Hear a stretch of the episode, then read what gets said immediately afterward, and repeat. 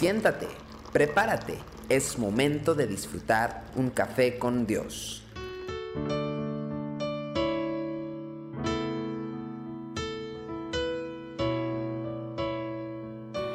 Disfrutar de un café es delicioso y más cuando es con Dios. Por eso me alegro de acompañarte en esta ocasión. Y no sé, pero yo cuando tengo hambre y tengo sed, recuerdo Mateo capítulo 5 versículo 6 que dice, Bienaventurados los que tienen hambre y sed de justicia, porque ellos serán saciados. La sensación de tener hambre y sed, por más desagradable que sea, es algo que cumple un rol indispensable en el buen funcionamiento del cuerpo nos alerta al hecho de que nuestras reservas de energía están bajas y, deben ser repuestas. Pero también nos obliga a procurar alimentos y bebida para satisfacer las necesidades elementales de nuestro ser. De no sentir hambre, correríamos el peligro de ser negligentes y alimentar incorrectamente nuestro cuerpo. Podemos trasladar esta observación al mundo de las cosas espirituales es por medio de las sensaciones de necesidad que nos sentimos impulsados a buscar de Dios eh, aquellos elementos que nos son necesarios para nutrir nuestra vida espiritual.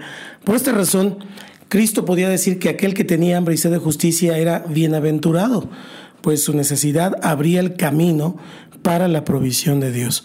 Un sencillo principio se desprende de esta observación.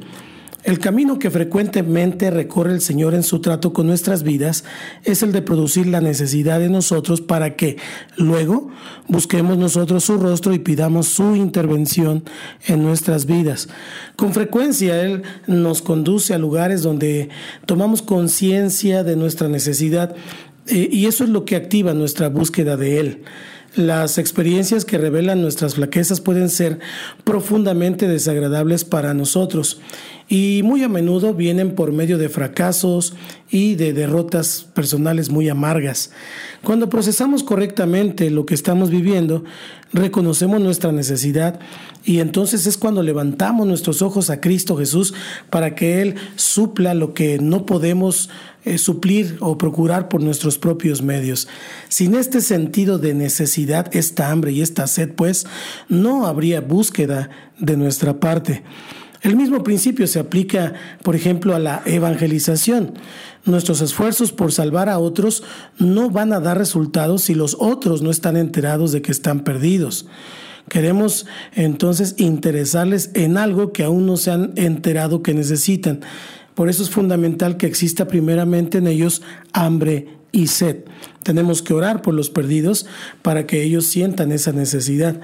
Al observar la escuela por la cual transitaron muchos de los grandes siervos de Dios, podremos ver que muchos de ellos tuvieron que caminar por tiempos y por experiencias de una profunda angustia personal. Esta angustia era producto de sus propios esfuerzos por avanzar en los proyectos de Dios y tal es el caso de Abraham, que tomó a Agar para engendrar un hijo, de Moisés, que intentó liberar al pueblo con la violencia, o de Pedro, que intentó dar su vida por Cristo.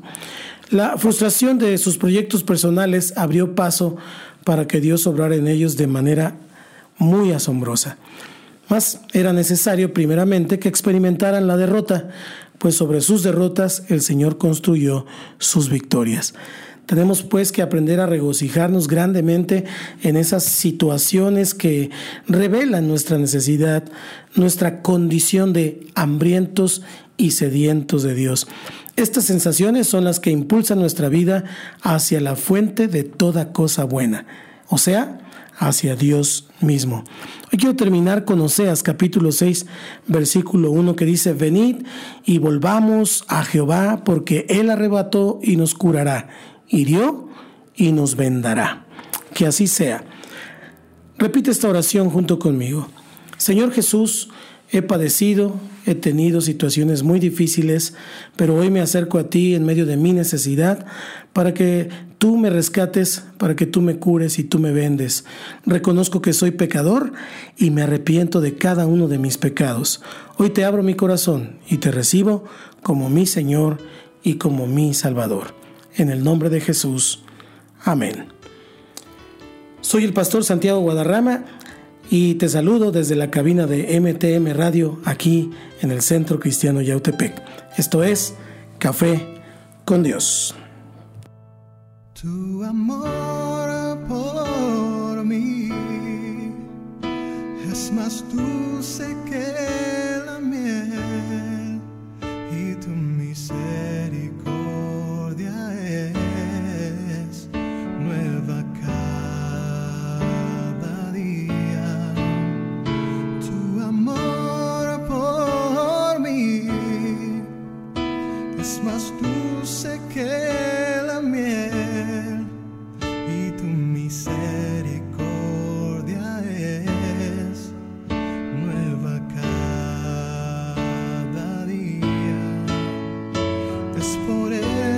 que te alabo, es por eso que te sirvo, es por eso que te doy todo mi amor. Es por eso que te alabo, es por eso que te sirvo, Es por eso que te doy todo mi amor.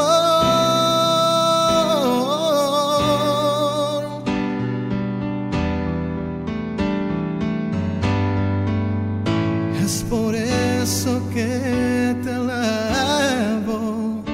Es por eso que te sigo.